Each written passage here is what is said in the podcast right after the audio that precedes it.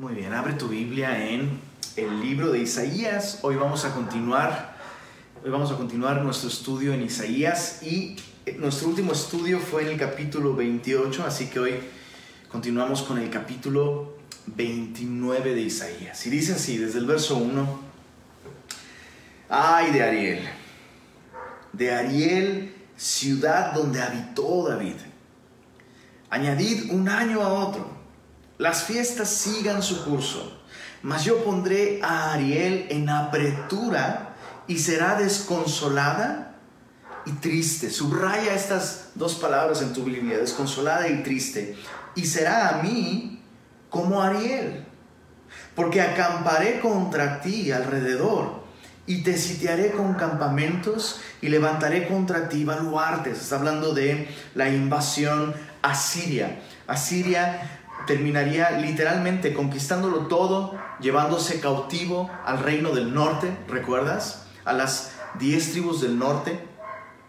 Y en su camino hacia el sur llegaría hasta Jerusalén, sitiaría toda la ciudad de Jerusalén, pero Dios intervendría una vez más de un modo sobrenatural para librar a eh, el reino de Judá, el reino del sur. Entonces dice, acamparé contra ti alrededor, te citaré con campamentos, levantaré contra ti baluartes. Y mira el verso 4, entonces serás humillada, hablarás desde la tierra, y tu habla saldrá del polvo, y será tu voz de la tierra como la de un fantasma, y tu habla susurrará desde el polvo. Está escribiendo incluso tan poca fuerza tan, poca vida, tan poca vitalidad, que incluso el hablar es difícil.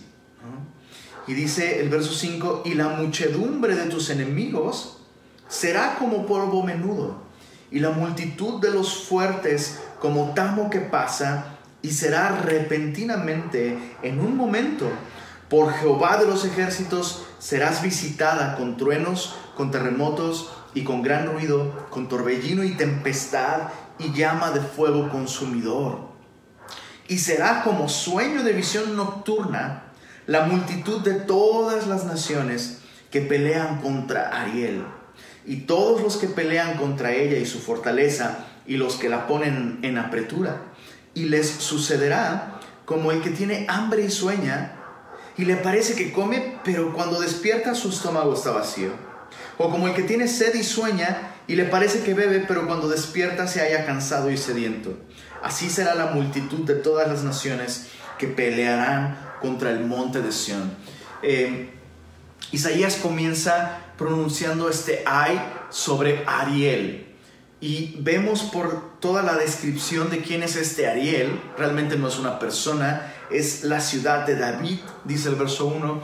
Y hay un juego de palabras muy interesante ahí en español no, no es posible apreciarlo, pero en su idioma original, eh, las palabras hebreas, recuerda que en el hebreo no hay vocales, entonces se podía hacer juegos con palabras y sus pronunciaciones, ¿no? De modo que una misma palabra podía significar una cosa, pero si cambiabas brevemente o, muy sutilmente la pronunciación, de pronto sonaba como a otra palabra y entonces en, el mensaje total, em, el, lector podía entender ese juego de palabras. Y Ariel significa león de Dios, Ariel significa león de Dios, pero también puede significar, dependiendo de cómo se pronuncia en hebreo, puede significar fogón o eh, altar, que es donde finalmente pues se encendía el fuego ¿no? y se cocían y, se quemaban los sacrificios. Entonces, eh, Isaías comienza pronunciando este ay sobre este león de Dios. Y, esta referencia, ¿no? Eh, fue la ciudad donde habitó David. Y qué, qué impresionante es que lugares o personas o movimientos o iglesias o ministerios que en algún momento fueron gloriosos, fieles, fructíferos, agradables a Dios, nada garantiza que esos, esas personas, esos movimientos, esas iglesias se mantengan fieles con el paso del tiempo.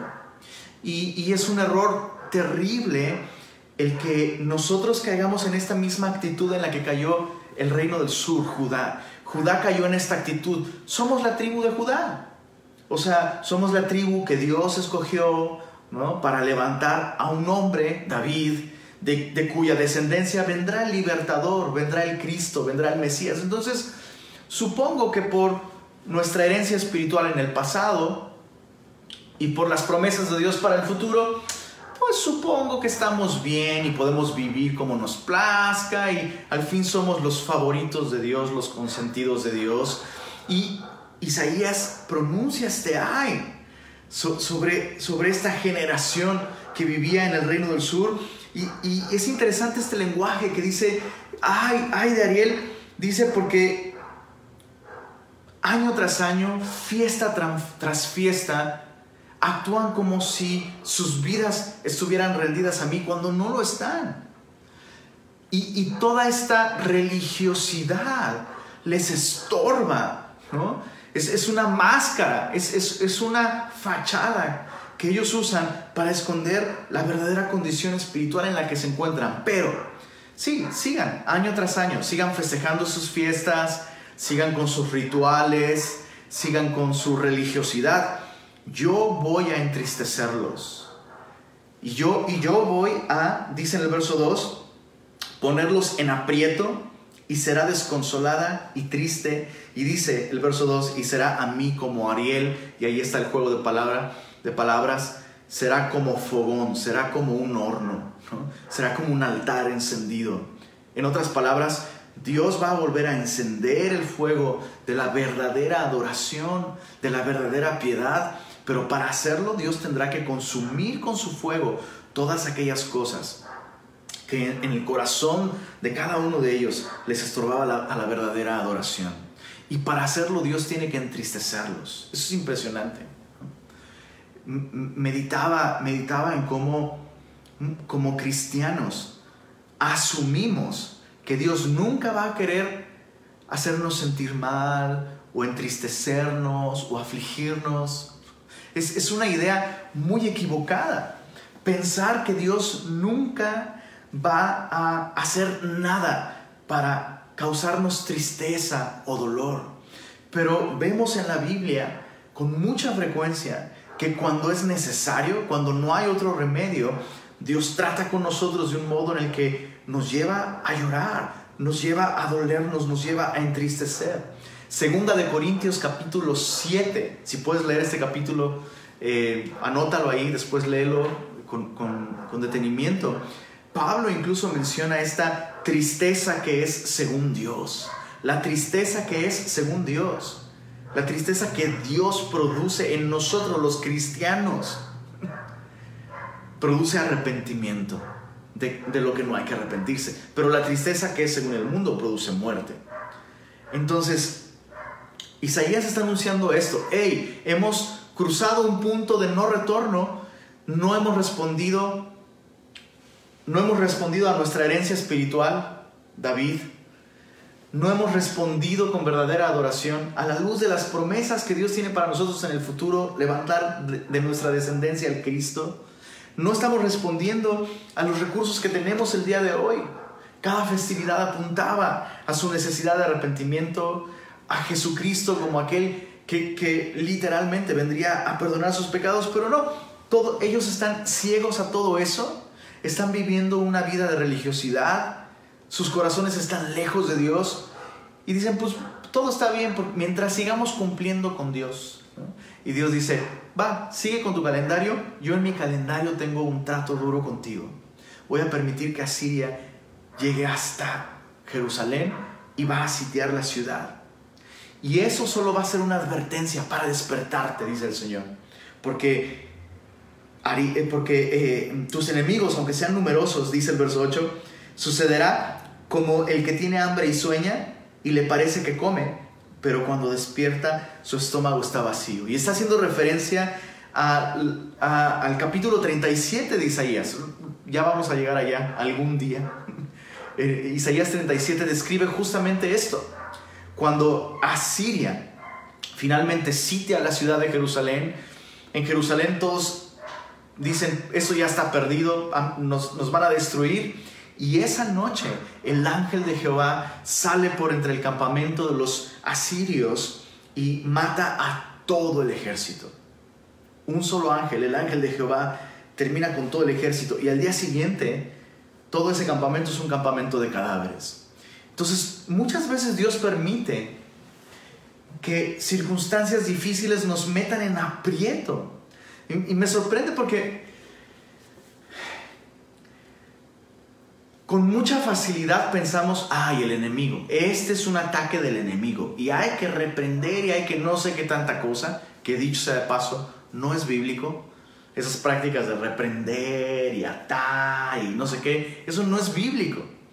Y, estoy convencido que muchísimas de esas veces en las que los cristianos andan reprendiendo situaciones difíciles, ellos ignoran que están reprendiendo al Señor mismo.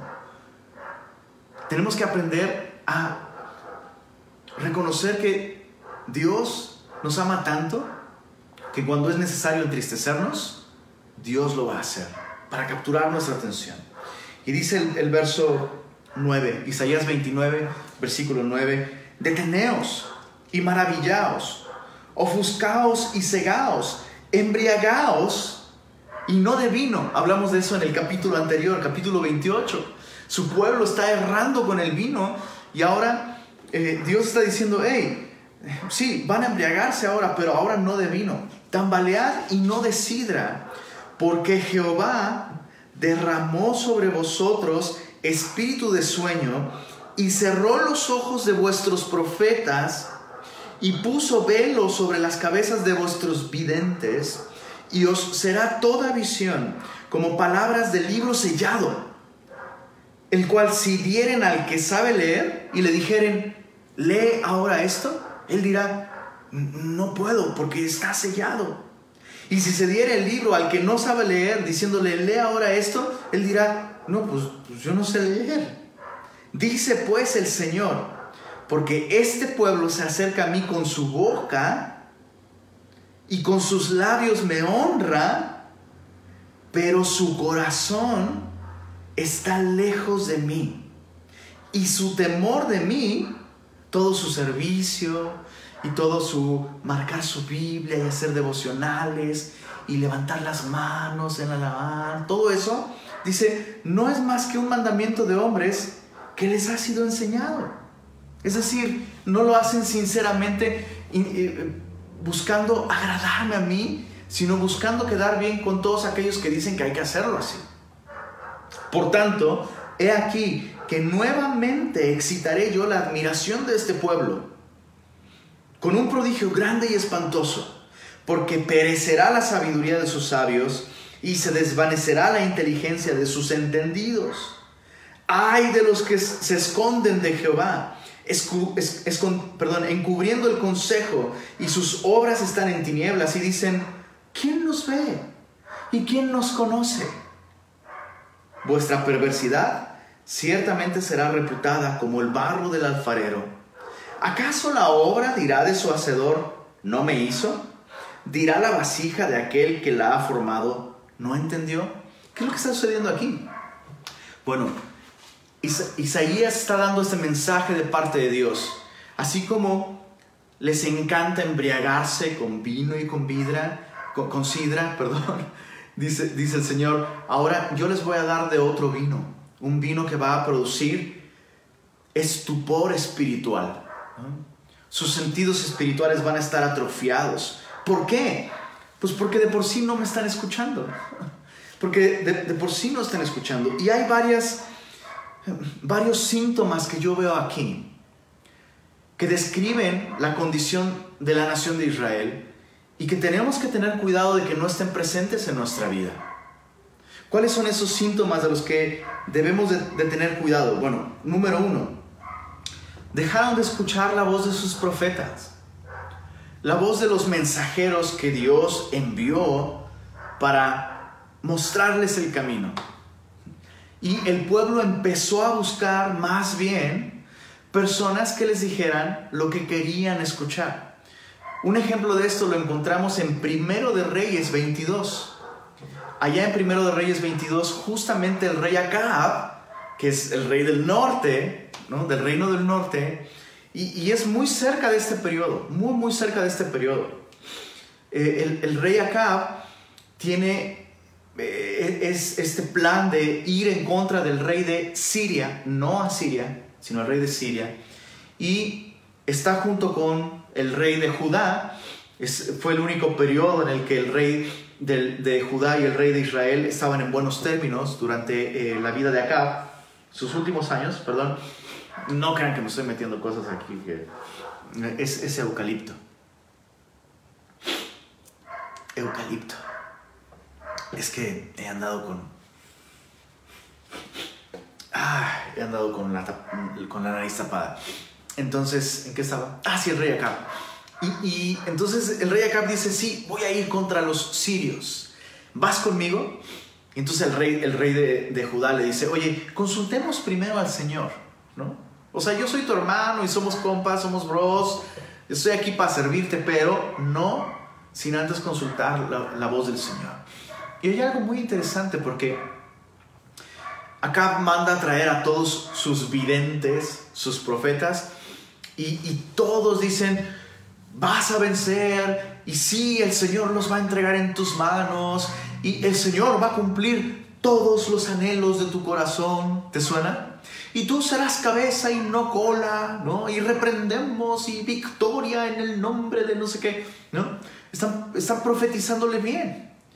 Y entonces eh, el, rey de Judá, al darse cuenta que solo estaban diciéndole al rey lo que querían escuchar, uno, uno de estos videntes hasta llevó unos cuernos, ¿no? Con estos cuernos vas a cornear al rey de Siria y no sé qué. Y entonces el rey de Judá dice, estos son puros, solo te están endulzando el oído. ¿No hay alguien, no hay un profeta de Jehová aquí? Le pregunta el rey de Judá.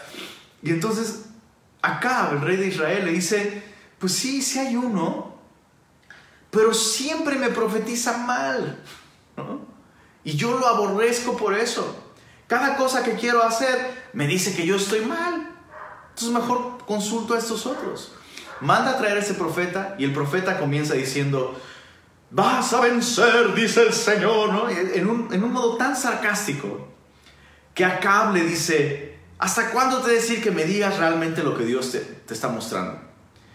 Y el profeta le dice, eso va a resultar en tu ruina. Si tú subes contra el rey de Siria, lo que yo veo es que todo el, todo el reino del norte está completamente esparcido como ovejas sin pastor. Vas a morir. Y Acab se enoja con él y le dice, ¿ves? Este cuate siempre me profetiza mal. Bueno, eso mismo sucede el día de hoy en el presente. Por eso vemos ese constante éxodo masivo de cristianos moviéndose de una iglesia a otra. En el momento en el que la predicación o una persona o el pastor los incomoda con el mensaje, comienzan a buscar aquellos que les endulzan el oído. Eso es muy peligroso. Y también revisa en tu círculo, en tu círculo de hermanos. Si nunca nadie te ha dicho, eso no está bien, oye, mejor, mejor espera, ah, busca al Señor, porque yo no creo que eso sea la voluntad del Señor. Hay que tener cuidado si todos a nuestro alrededor todo el tiempo nos dicen, bro, soy tu fan, eres la onda, no cambies nunca. Cuidado con eso. Cuidado con eso. Significa que hemos dejado de buscar el consejo del Señor. El, el segundo síntoma que nos debe de, que nos debe de preocupar en nuestra propia vida. Es que dice, dice Isaías, eh, este espíritu de estupor les llevará no solo a escuchar a videntes que no entienden nada, sino toda visión, toda palabra, toda verdadera visión de Dios será como un libro sellado. Que incluso si alguien sabe leer va a decir, ay, no puedo leerlo. Qué raro. Dáselo al que no sabe leer. No, pues tampoco sé leer. ¿Cuál es el síntoma aquí? No es normal, escucha esto, no es normal cuando un hijo de Dios no logra entender lo que Dios está diciendo en su palabra. No es normal, es una señal de alarma, es un enorme foco rojo. No es normal cuando un cristiano no entiende lo que Dios intenta decirle por medio de su palabra, por medio de los devocionales diarios, por medio de escuchar la enseñanza de nuestra iglesia, eh, el, escuchar, pero híjole, pues estoy buscando al Señor, pero no, como que Dios no me habla, no es normal. Pocas cosas son tan seguras como esta. Tenemos un Dios que habla. Y a todo el que busca, encuentra. Y al que llama, se le abre. Y al que pide, recibe. Especialmente si alguno tiene falta de sabiduría, la Biblia asegura esto. Pídala a Dios y Dios se la dará. Entonces no es normal cuando la Biblia está como velada ante nuestros ojos. Ojo, no estoy diciendo que debemos entender absolutamente todo, todo el tiempo. Por supuesto que no.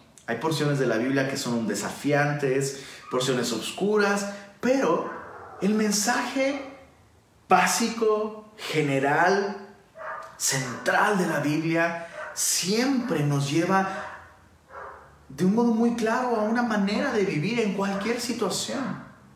Entonces no es normal cuando un hijo de Dios no entiende. No, no entiendo. Estuve en la consejería, no entendí. Escuché el estudio, no entendí. Estoy leyendo la Biblia y pues no, pues como que Dios no me habla. No es normal. Dios nos deja de hablar cuando nosotros dejamos de escucharlo. Si tú te encuentras en esa situación, en la que necesitas tomar decisiones y no logras entender qué es lo que Dios está llamando a hacer, es un signo de alarma.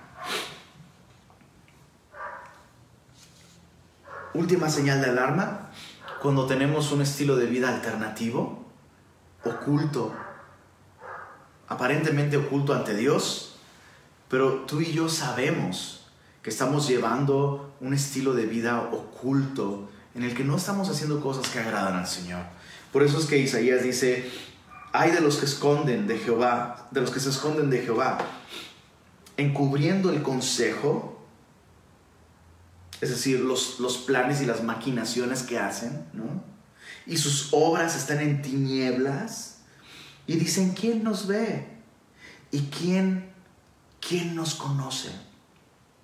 Entonces fíjate este, eh, estas señales de alarma, ¿no? Primero alejamos el oído, dejamos de escuchar al Señor. Luego se aleja nuestro corazón. Dice, este pueblo sí, me sigue honrando con sus labios, pero su corazón ya está lejos. Se aleja el oído primero, luego se aleja el corazón y luego se alejan los pasos. Y terminamos en tinieblas. Es, es una desgracia cuando un cristiano desperdicia sus días escondiéndose del Señor, viviendo así, ocultando un pecado, ocultando una relación, ocultando un hábito. No es la voluntad de Dios que vivas así. Y cuando ya vives así, no llegaste ahí de la noche a la mañana. Apartaste tu oído primero, apartaste tu oído del Señor. Después se apartó tu corazón y después se apartaron tus pasos.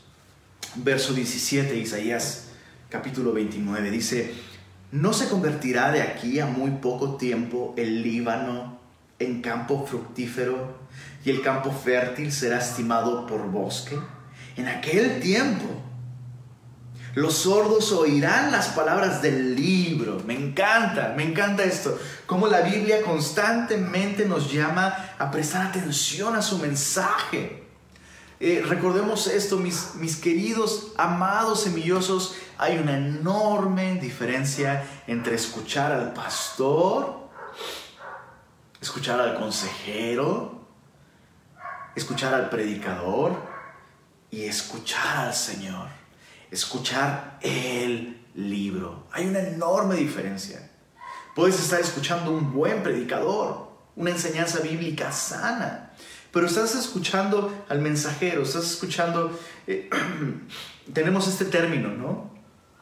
Con una actitud de catador de mensajes. Ah, predica chido. Este predicador, este hombre predica chido. Es, sí, sí, sí, cumple con las reglas de homilética. Su mensaje fue expositivo, tiene una buena conexión con su audiencia, es relevante, por ejemplo. No sé, eh, pedagógicamente tiene buenas... no, eh, hay que tener cuidado. Hay que tener cuidado. Isaías dice aquí, después de la disciplina que Dios traerá, después habrá un fruto apacible de justicia. ¿Cuál es ese fruto? La gente va a escuchar el libro. Es maravilloso esto. Dice, en aquel tiempo los sordos oirán las palabras del libro y los ojos de los ciegos verán en medio de la oscuridad y de las tinieblas. En los escenarios más difíciles la gente tendrá claro cuando se hayan vuelto al Señor, después de la disciplina, cuando sean restaurados a una correcta relación con el Señor, sus ojos serán abiertos. Dice, y entonces, verso 19, los humildes crecerán en alegría en Jehová, el gozo de la salvación. Y aún los más pobres de los hombres se gozarán en el Santo de Israel. No solo tendremos sentidos espirituales avivados cuando nos arrepintamos de nuestro pecado, nos sometamos a la disciplina divina y veamos el fruto. Pero además de tener sentidos espirituales avivados, despiertos, agudos, nuestro sistema de valores va a cambiar. Ya no seremos materialistas. Aún los más pobres, dice, de los hombres, se gozarán en el santo de Israel. Qué distinta imagen presenta aquí la Biblia de una persona piadosa con la que se pintan normalmente nuestros días. El día de hoy se cree que prosperidad económica es automáticamente un sinónimo de piedad o de estar bien con Dios. Y aquí vemos, ese es uno de esos versículos en donde vemos que puede ser la voluntad de Dios que tú y yo seamos pobres, económicamente hablando. Eso puede ser parte de la voluntad de Dios. Déjame, déjame ir un poquito más allá. Y espero que nadie apedree sus pantallas intentando apedrearme a mí por lo que voy a decir.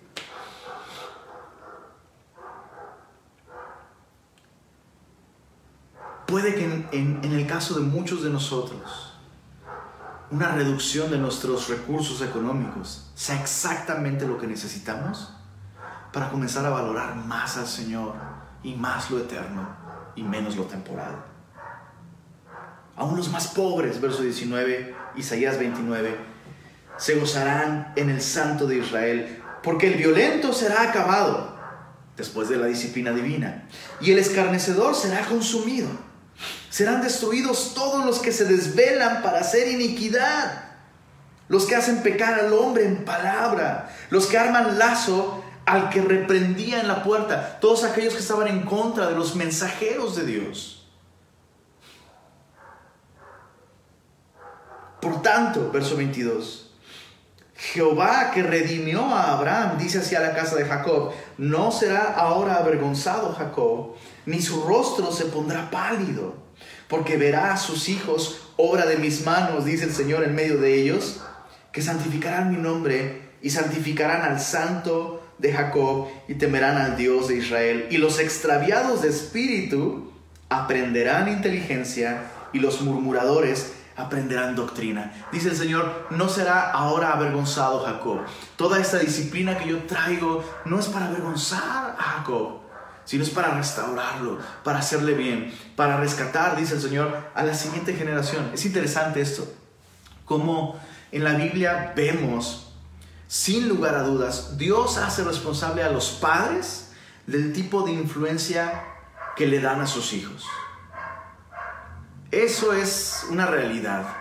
Somos papás, papás, mamás, somos responsables de la influencia espiritual que le damos a nuestros hijos. Pero, escucha esto, pero si tus hijos dan fruto, se entregan al Señor y glorifican al Señor con su vida.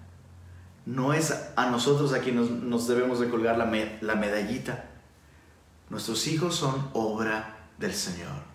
Los papás tenemos el privilegio de ser simplemente herramientas en mano del verdadero artista que es el Señor. Nuestros hijos no son nuestra obra maestra. Cuando son nuestra obra maestra los echamos a perder. Nuestros hijos son obra maestra del Señor. Y escucha esto, nada garantiza Nada garantiza, no existen fórmulas. Vemos en toda la Biblia papás impíos teniendo hijos muy piadosos. Y vemos en toda la Biblia a papás muy piadosos teniendo hijos que no siguen el camino de sus padres. Entonces, como papás, nuestro, escucha esto, la meta de nuestra paternidad es agradar a Dios. Todo lo que podemos hacer y debemos hacer es ser fieles representantes del Señor para con nuestros hijos. Y el resultado, si es bueno, la gloria no es para nosotros. Y si es malo, el resultado, podemos descansar. Descansar en el Señor, en que nosotros hicimos nuestra parte y esperar a que Dios en su tiempo haga su parte en su trato con nuestros hijos. Capítulo 30, avanzando. Ay de los hijos que se apartan, dice Jehová, para tomar consejo y no de mí, para cobijarse con cubierta y no de mi espíritu, añadiendo pecado a pecado, subraya eso en tu Biblia, añadiendo pecado a pecado, que se apartan para descender a Egipto y no han preguntado de mi boca para fortalecerse con la fuerza de Faraón y poner su esperanza en la sombra de Egipto. Pero la fuerza de Faraón se os cambiará en vergüenza y el amparo en la sombra de Egipto en confusión. Cuando estén sus príncipes en Zoán y sus embajadores lleguen a Anes, todos se avergonzarán del pueblo que no les aprovecha, ni los socorre, ni les trae provecho, antes les será para vergüenza y aún para oprobio. Es tan, es tan increíble, ¿no?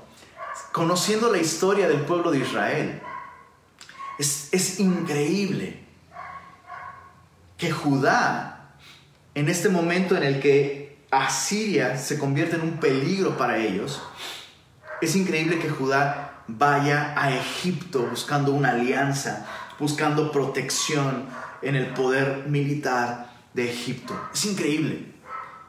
Yo tengo esta pregunta en mis notas. ¿No te libró el Señor de Egipto? ¿Acaso no te libró el Señor de Egipto? Entonces piensa esto, piénsalo por un momento.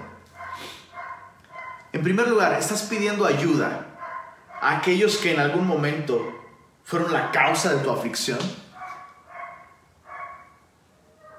Aquellos que te esclavizaron, ahora tú estás yendo a ellos a pedir ayuda. Eso no es sabiduría. Y por otro lado, si el Señor que te libró de Egipto, evidentemente es más poderoso que Egipto, ¿por qué no pides ayuda al Señor? O sea, si crees que Egipto puede con Asiria, ¿no? Ay, Egipto es más poderoso que Asiria. Pues ¿quién es más poderoso que Egipto? El Señor. Y el Señor te libró. Entonces, es, es no tengo palabras. Me, me, sorprende mucho esto. Es, es una locura. Es, es absurdo. Pero antes de ser tan duros con, con el reino de Judá, muchas veces nosotros como cristianos somos así. Regresamos al mundo, a conceptos, a recursos, a sistema de valores, a formas del mundo de hacer las cosas, porque creemos que eso nos va a funcionar y nos va a ayudar en una situación determinada. Y buscamos consejo, incluso consejo para cosas sobre las que Dios ya ha hablado claramente.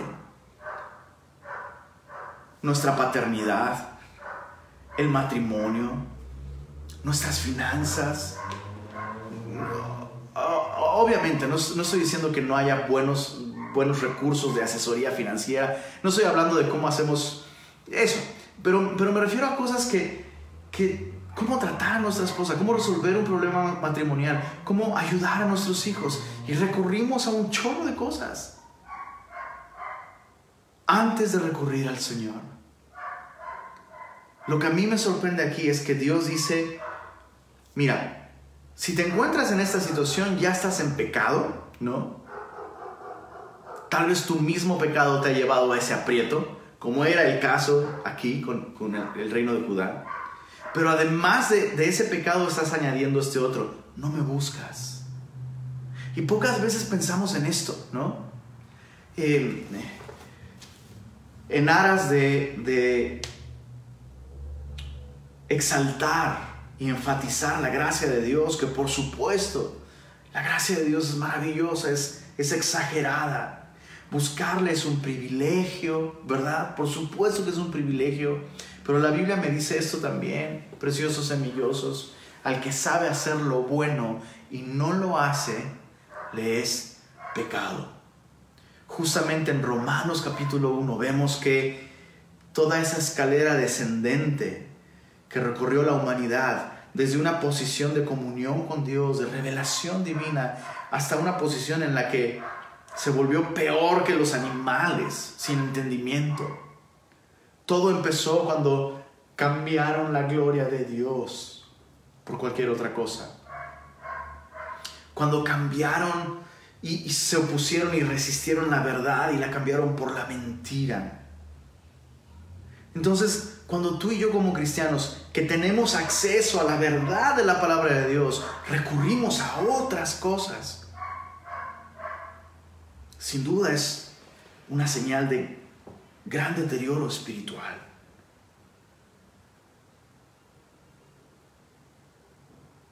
Verso 6. Ah, hablando de, muchas, veces decimos, ay, me gusta que me dice la verdad, pero no me gusta cómo me lo dice. Bueno, chécate el, verso 6. Isaías 30, verso 6 dice, profecía sobre las bestias del Negev. O sea, ya ni Paquita la del barrio, ¿no? Por lo menos Paquita la del barrio dice, me estás oyendo inútil, ¿no? Pero aquí vemos al Señor diciendo, profecía sobre las bestias del Negev. Me recuerda la, honestidad tan brutal con la que el salmista se expresa de sí mismo, ¿no? Que dice, era yo como una bestia que no entendía, hasta que entré al santuario y puse mis ojos en el Señor. E, eso es exactamente lo que sucede. Cuando dejamos de buscar al Señor nos convertimos en bestias. ¿Cuántos dicen amén? O mejor dicho, ¿cuántos dicen amén? ¿Verdad? ¿Alguien tiene algún testimonio sobre eso? Pero yo tengo, yo tengo un sinfín de testimonios de eso. No consulté al Señor, no busqué al Señor y hice pura bestialidad. Tengo, tengo un chorro testimonios de eso. Bueno, profecía sobre las bestias. Verso 6. ¿Cuántos dicen amén? No veo ningún amén por ahí. Ah, ya vi por allá algunos. Dice, por tierra de tribulación y de angustia, de donde salen la leona y el león, la víbora y la serpiente que vuela, llevan sobre lomos de asnas, de asnos sus riquezas y sus tesoros sobre jorobas de camellos a un pueblo que no les será de provecho. En otras palabras, van a tomar esa malísima decisión. Yo ya lo vi, dice el Señor. Que van a cargar sobre los lomos de todos estos animales Van a cargar tesoros para llevarlos a Egipto para pedirles ayuda. No les va a ser de provecho. Todo lo que va a suceder es que van a perder dinero y van a perder tiempo. Y, eso es lo que sucede espiritualmente. Cuando no buscamos al Señor, nos empobrecemos espiritualmente. Nos empobrecemos porque perdemos tiempo precioso que podríamos haber aprovechado buscando al Señor, recibiendo perspectiva correcta, Dice el verso 7, ciertamente Egipto en vano e inútilmente dará ayuda. Por tanto, yo le di voces. Chécate, el Señor le está dando voces a Judá, que su fortaleza sería estarse quietos.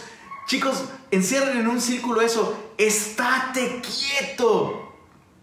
Y si puedes ponerle ahí a un ladito, ponle hashtag quédate en casa. Estaba meditando en esto. Vamos, vamos a seguir leyendo y ahorita vamos a esa aplicación. El Señor le da voces, le grita. O sea, ¿qué necesidad tiene el Señor?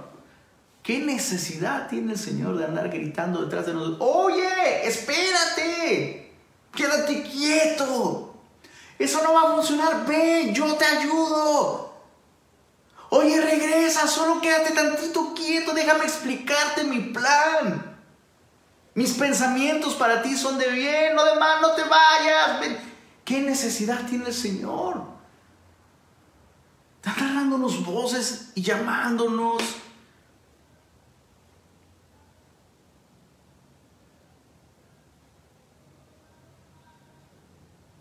Dice el verso 8, ve pues ahora y escribe esta visión, le dice a Isaías, ve y escribe esta visión en una tabla delante de ellos y regístrala en un libro, este libro que estamos leyendo, para que quede hasta el día postrero, eternamente y para siempre, porque este pueblo es rebelde, hijos mentirosos, hijos que no quisieron oír la ley de Jehová, que dicen a los videntes, no veáis, y a los profetas, no nos profeticéis lo recto, decidnos cosas halagueñas. Augúrennos que nos va a ir muy bien. Augúrenos que nos levantaremos más fuertes. Augúrenos que cuando Dios cierra una puerta, abre una ventana. Chicos, muchísimas veces el Señor no hace eso. Pero eso es lo que nos gusta escuchar mensajeros, predicadores que nos van a decir, que nos dicen, hey, todo va a estar bien, las cosas van a estar bien. Vas a prosperar. No, no, no, Dios no quiere, Dios no te quiere pobre. Vas a ver, Dios, Dios te va a enriquecer. No, no, no, si eres cristiano, no, mira, nunca te, nunca te vas a enfermar de nada. Es, ese es el mensaje que queremos escuchar. Y ojo, Dios tiene maneras de exhibir la falsedad de ese tipo de doctrinas, pero escucha esto, exhibir la perversidad que hay en el corazón de un cristiano cuando decide ir detrás de esos mensajes. O sea, el problema no es que haya mensajeros que predican cosas halagueñas o anuncian cosas halagueñas que te endulzan el oído. El problema es que como cristianos hemos oído a esas cosas. ¿Cuál es el problema? El problema no es estas malas influencias, esos malos predicadores, esos no son el problema. Dejemos de atacarlos. El problema es, ¿qué onda con nosotros? Hijos rebeldes que no quieren oír la verdad. No, yo quiero ir a la iglesia para sentirme a gusto, sentirme bien, relajarme. ¿no? Muchas veces Dios lo que quiere es entristecerte. Y por eso, escucha esto, por eso, estoy convencido que por eso, así como el pueblo de Israel, que no se estuvo quieto, por eso huimos. Huimos del Señor. Meditaba en cómo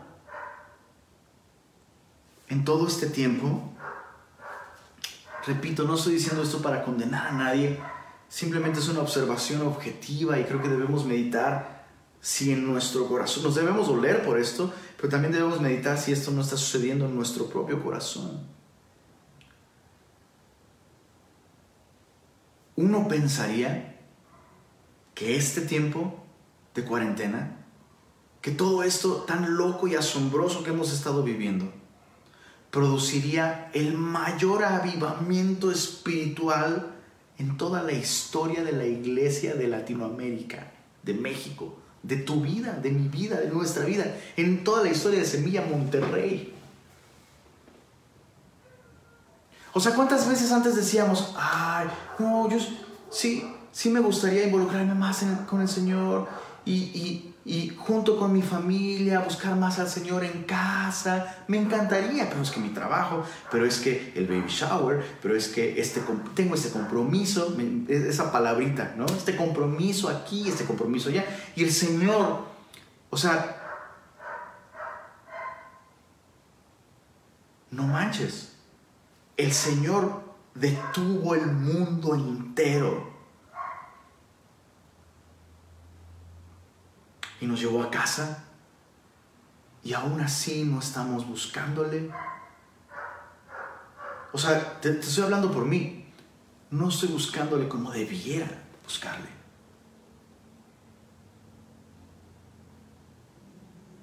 Y muchos cristianos, aún en medio de todo esto, huyendo del Señor con activismo, exceso de ocupaciones, aún en medio de cuarentena.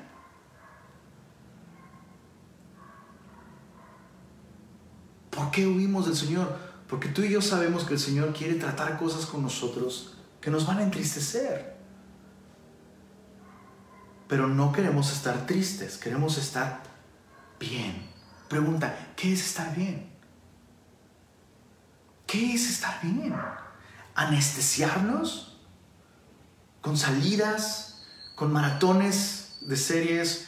¿Con comidas, con carnitas asadas? ¿Con anestesiarnos con redes sociales y adormecer la voz del Señor que nos está mostrando lo desviado que está nuestro corazón, lo mucho que amamos nuestras cosas, lo poco que nos importa realmente su gloria, nuestra familia.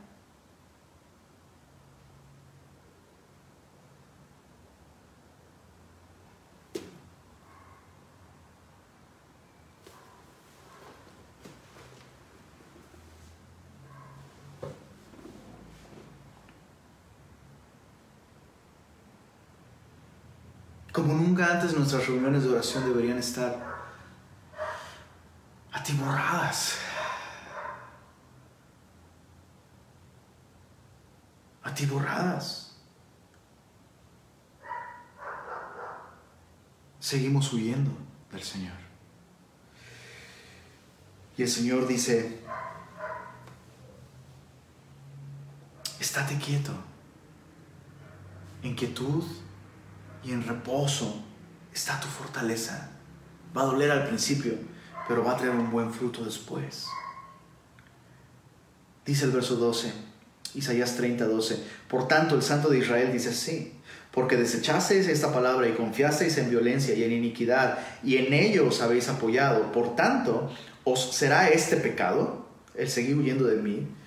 Escucha esto, como grieta que amenaza ruina. O sea, ya estaban en ruina, pero ahora hay una grieta en la ruina. Dice, extendiéndose en una pared elevada, cuya caída viene de repente y súbitamente, y se quebrará como se quiebra un vaso de alfarero que sin misericordia lo hacen pedazos, tanto que entre los pedazos no hayan tiesto para traer al fuego del hogar o para sacar agua del pozo. En otras palabras, el colapso y la ruina espiritual, cuando una persona cuando una, cuando una persona cae en pecado, no, no, estoy, no hablando que, de hecho no me gusta el término caer en pecado, porque suena como, ups, no sé qué pasó. No, eh, caminamos hacia el pecado. Pero cuando una persona se encuentra así, caído, espiritualmente caído, ¡pum!, en ruina.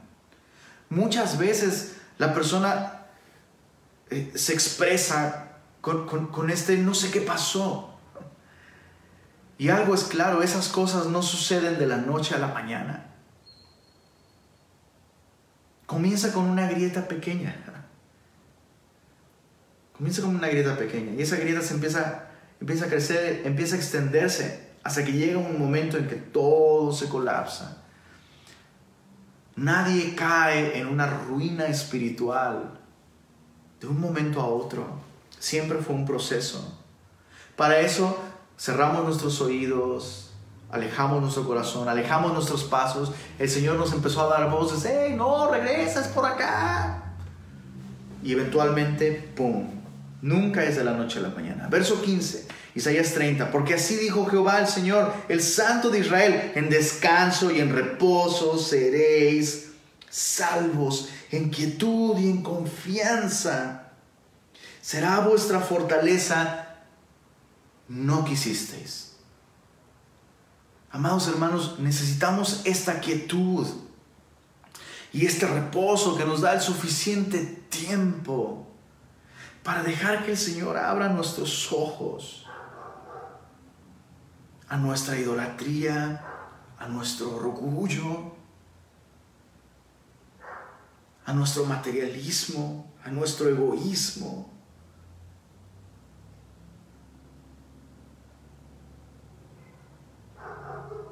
No nos gusta enfrentar esas cosas, pero el Señor nos quiere limpiar.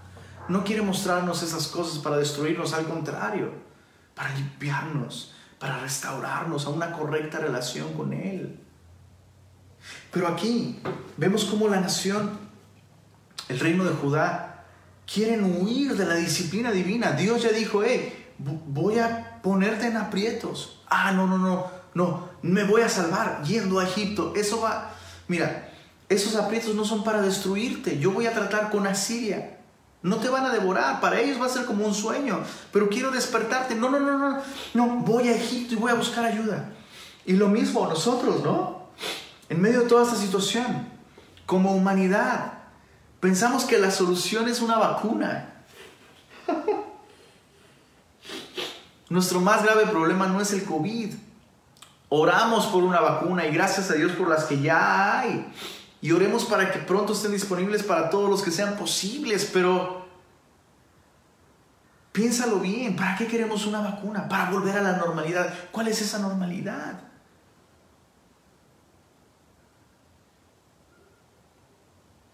¿En qué estábamos desperdiciando nuestra vida o estamos desperdiciando nuestra vida aún el día de hoy como cristianos?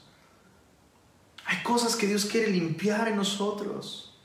Así como con, el reino del sur, con Judá. Dios quería remover quirúrgicamente desde lo más profundo su inclinación a los ídolos de su época. Y es un proceso que iba a llevar 70 años de cautiverio en Babilonia. O sea, esto iba para largo, apenas empezaba el trato de Dios y ellos ya están corriendo, huyendo de las cosas que Dios quiere usar para llegar a lo más profundo. Chécate, verso 15. Leamos el resto del capítulo. Verso 15. Porque así dijo Jehová el Señor, el Santo de Israel, en descanso y en reposo seréis salvos. En quietud y en confianza será vuestra fortaleza. No quisisteis, sino que dijisteis, no, antes huiremos en caballos.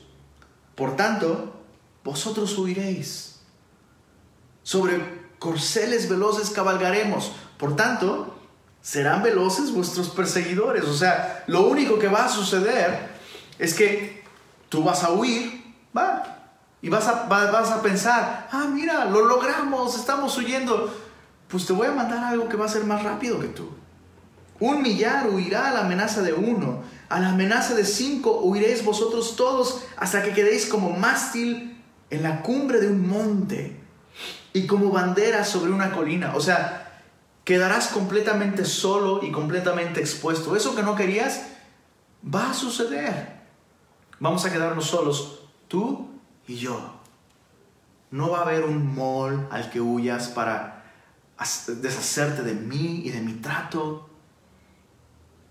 No va a haber vacaciones para que puedas huir de lo que yo quiero tratar contigo, de las decisiones que tienes que tomar.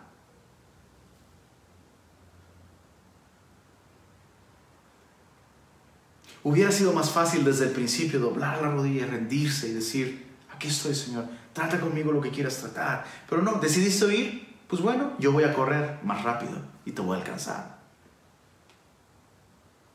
Verso 18, por tanto, eso es maravilloso, leamos esto, por tanto, Jehová esperará para tener piedad de vosotros. Y por tanto será exaltado teniendo de vosotros misericordia porque Jehová es Dios justo, bienaventurados todos los que confían en Él. ¿Qué es lo que está sucediendo? Dios le dice a Judá, en quietud y en reposo, siéntate, en quietud y en reposo. No, no, no, correré. Bueno, si tú no esperas, si tú no te estás quieto, entonces ahora yo no voy a estar quieto. Y todos esos enemigos que yo podría, todas las consecuencias de tu estilo de vida, que yo he estado deteniendo por amor, por misericordia, porque quiero resolverlo tratando contigo, si tú no esperas, si tú no te quedas quieto, entonces ahora yo me voy a quedar quieto y yo voy a dejar de protegerte de estas cosas de las que te estaba protegiendo y te van a alcanzar. Pero es misericordia. Eso que estoy haciendo es misericordia. Esperaré. Hace mucho tiempo escuché eh, eh, esa frase que la impuntualidad es una enorme falta de respeto para otras personas porque les estamos robando, les estamos quitando tiempo. O sea, hacer esperar a una persona Eso es, terrible porque le estás robando tiempo que podía dedicar a otra cosa, ¿no?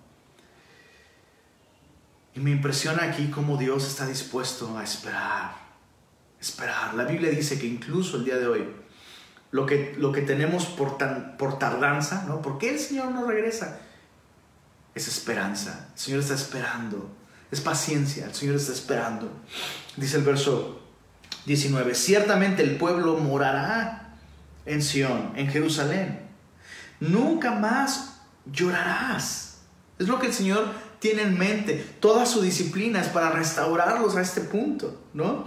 El que tiene misericordia se apiadará de ti. Al oír la voz de tu clamor te responderá. Pero no están clamando al Señor ahora, están clamando a Egipto. Bien que os dará el Señor pan de congoja y agua de angustia, con todo tus maestros nunca más te serán quitados, sino que tus ojos verán a tus maestros. Dios, una expresión de la misericordia de Dios es que Dios les va a dar acceso nuevamente a maestros sanos de su palabra. Dice el verso 21. Entonces tus oídos, qué interesante, Isaías 30, 21. Entonces, cuando Dios te restaure a tus maestros, tus oídos oirán a tus espaldas palabra que diga, este es el camino, andad por él y no echéis a la mano derecha, ni tampoco torzáis a la mano izquierda. ¿Por qué escucharán a las espaldas? Porque ellos echaron a sus espaldas las palabras del Señor. Pero cuando Dios los restaure, Dios desde la espalda va a decir, es por aquí, es por acá. Y entonces, chécate, verso 22, profanarás la cubierta de tus esculturas de plata. Está hablando de todos los ídolos de, todos esos falsos dioses que Judá estaba adorando. Dice, profanarás la cubierta de tus esculturas de plata y la vestidura de tus imágenes fundidas de oro. Las apartarás como trapo asqueroso. Sal fuera, les dirás. Entonces dará el Señor lluvia a tu cementera cuando siembres la tierra y dará pan del fruto de la tierra y será abundante y pingüe tus ganados en aquel tiempo serán apacentados en espaciosas dehesas. Tus bueyes y tus asnos que labran la tierra comerán grano limpio, aventado con pala y criba, y sobre todo monte alto, y sobre todo collado elevado habrá ríos y corrientes de aguas el día de la gran matanza, cuando caerán las torres, y, las, y la luz de la luna será como la luz del sol y la luz del sol siete veces mayor, como la luz de siete días. El día que, ay, perdóname, el día que vendare Jehová la herida de su pueblo y curare, lee esto con atención, la llaga que él causó. Isaías describe toda esta restauración hermosa de, de su pueblo. Y dice, bueno, todo esto sucederá cuando, cuando el Señor acabe su cirugía. Isaías describe aquí realmente al Señor como un cirujano. Todo ese dolor, toda esa aflicción, es porque el Señor va a causar una herida que va a llegar tan, tan profundo como tu corazón. Y como un cirujano hábil va a remover de tu corazón la idolatría.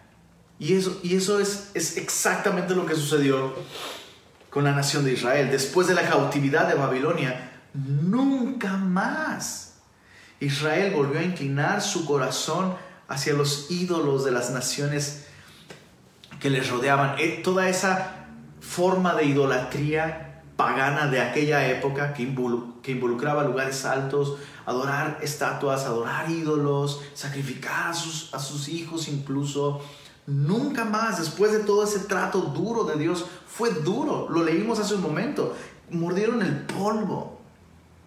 La voz del pueblo de Dios era como un fantasma, casi desaparecen, pero el Señor estaba removiendo desde lo más profundo, desde el corazón. Entonces toda esta llaga, dice el Señor, no fue para matarte, sentías que te morías.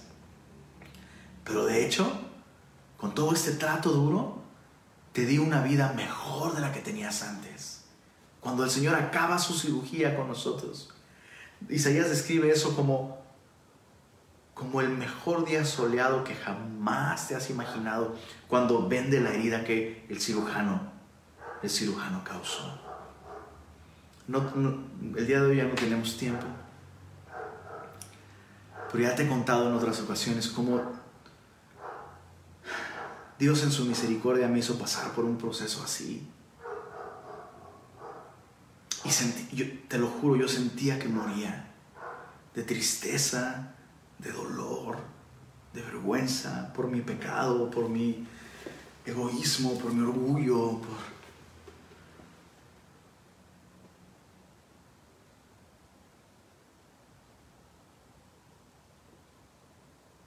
Y después de su trato duro en mi vida, vinieron los años más gloriosos y más hermosos. Jamás imaginé poder llegar a ser tan feliz como lo fui después de que el Señor me quitó todo, menos a mi esposa. Así de misericordioso fue. El Señor me quitó todo. Me quitó todo. Económicamente, me quitó todo Perdimos a nuestra primera bebé. Dios me sacó de mi preciosa tierra, Tasquito, Tasco de mis amores, dice la canción. Fue, fue duro, fue difícil.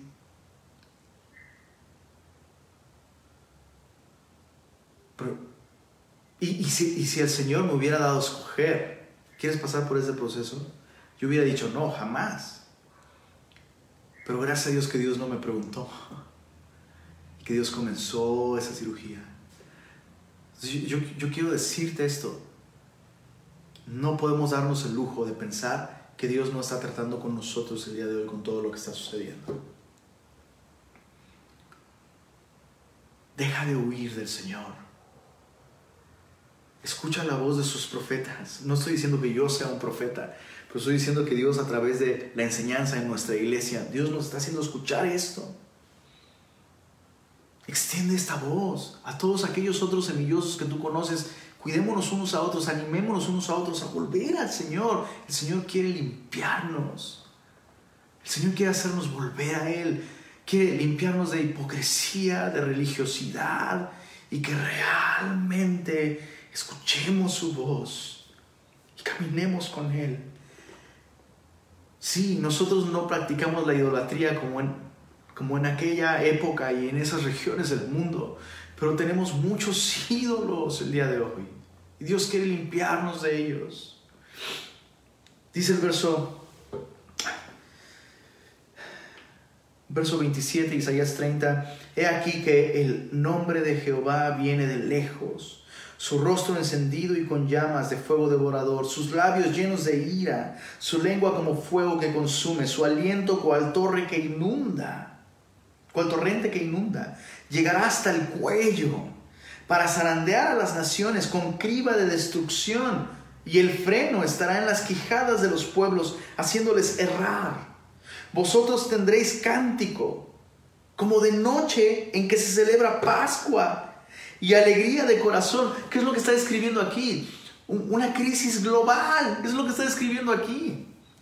Chicos, no sé si se han dado cuenta, por favor. O sea, si esto no nos hace despertar, no sé qué lo hará. El mundo se está cayendo a pedazos. Y las cosas no van a mejorar. Esto es principio de dolores. Son, son esas contracciones preparatorias, las primeras antes de que comience la labor de parto. Un nuevo mundo se avecina, cielos nuevos, tierra nueva, en los que no habita la maldad ni el pecado. Serán dados a luz. La venida del Señor está pronta. El mundo se está cayendo a pedazos.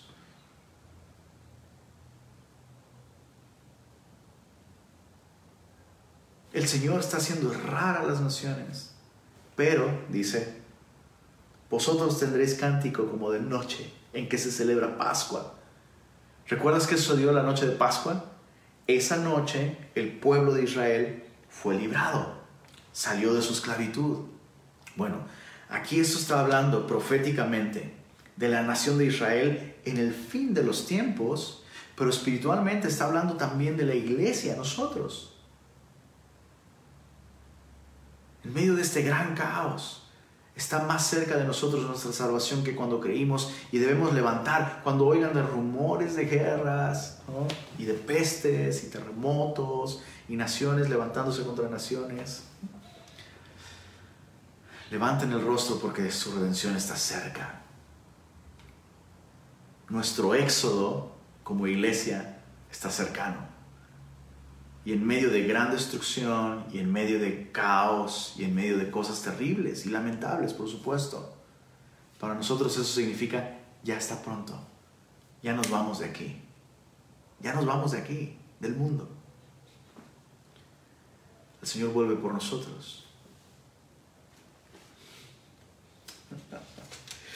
Vosotros tendréis cántico como de noche en que se celebra Pascua y alegría de corazón como el que va con flauta para venir al monte de Jehová, al fuerte de Israel. Y Jehová hará oír su potente voz y hará ver el descenso de su brazo con furor del rostro y llama de fuego consumidor con torbellino, tempestad y piedra de granizo.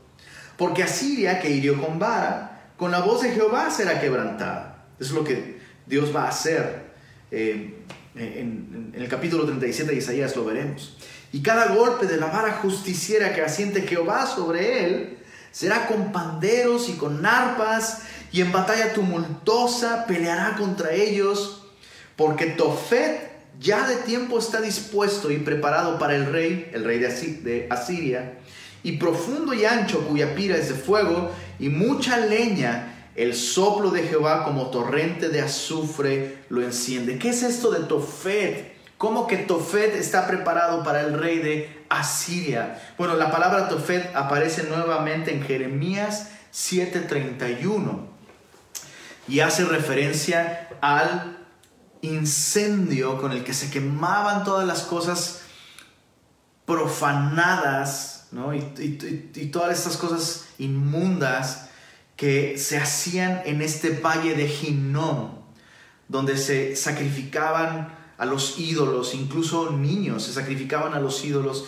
y había ídolos y había cosas inmundas en ese valle, y eh, en, un tiempo de reforma espiritual, ese valle se incendió por completo y todas, todos esos ídolos estaban completamente destrozados y todo ese juicio de esos, todos esos ídolos ardiendo se volvieron un símbolo del juicio de Dios.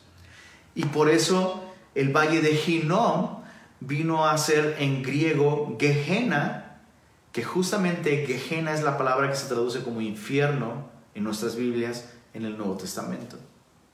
Entonces, ¿qué es lo que está sucediendo aquí? Dios está diciendo, va a haber un fin para la maldad. Y aquellos que han confiado en mí, yo les voy a rescatar. Y entre más difícil se ponga la situación en el mundo, simplemente será una evidencia para aquellos que han confiado en mí de que el fin de la maldad está cerca. Y debemos tener esto claro. Dios no creó el infierno para los hombres. Dios no creó el infierno para los hombres. Mateo 25, desde el verso 31 en adelante, puedes leerlo. Palabras de Jesús, palabras de Jesús. Jesús dice que el lago de fuego y azufre, el infierno fue preparado para el diablo y para sus ángeles. Pero todos aquellos que rechacen la gracia y la bondad de Dios, quien entregó a su propio Hijo para recibir el castigo de nuestros pecados, tendrán ese destino prediquemos el Evangelio y reconozcamos que nuestro tiempo está cerca. Nuestro tiempo está cerca. Mm.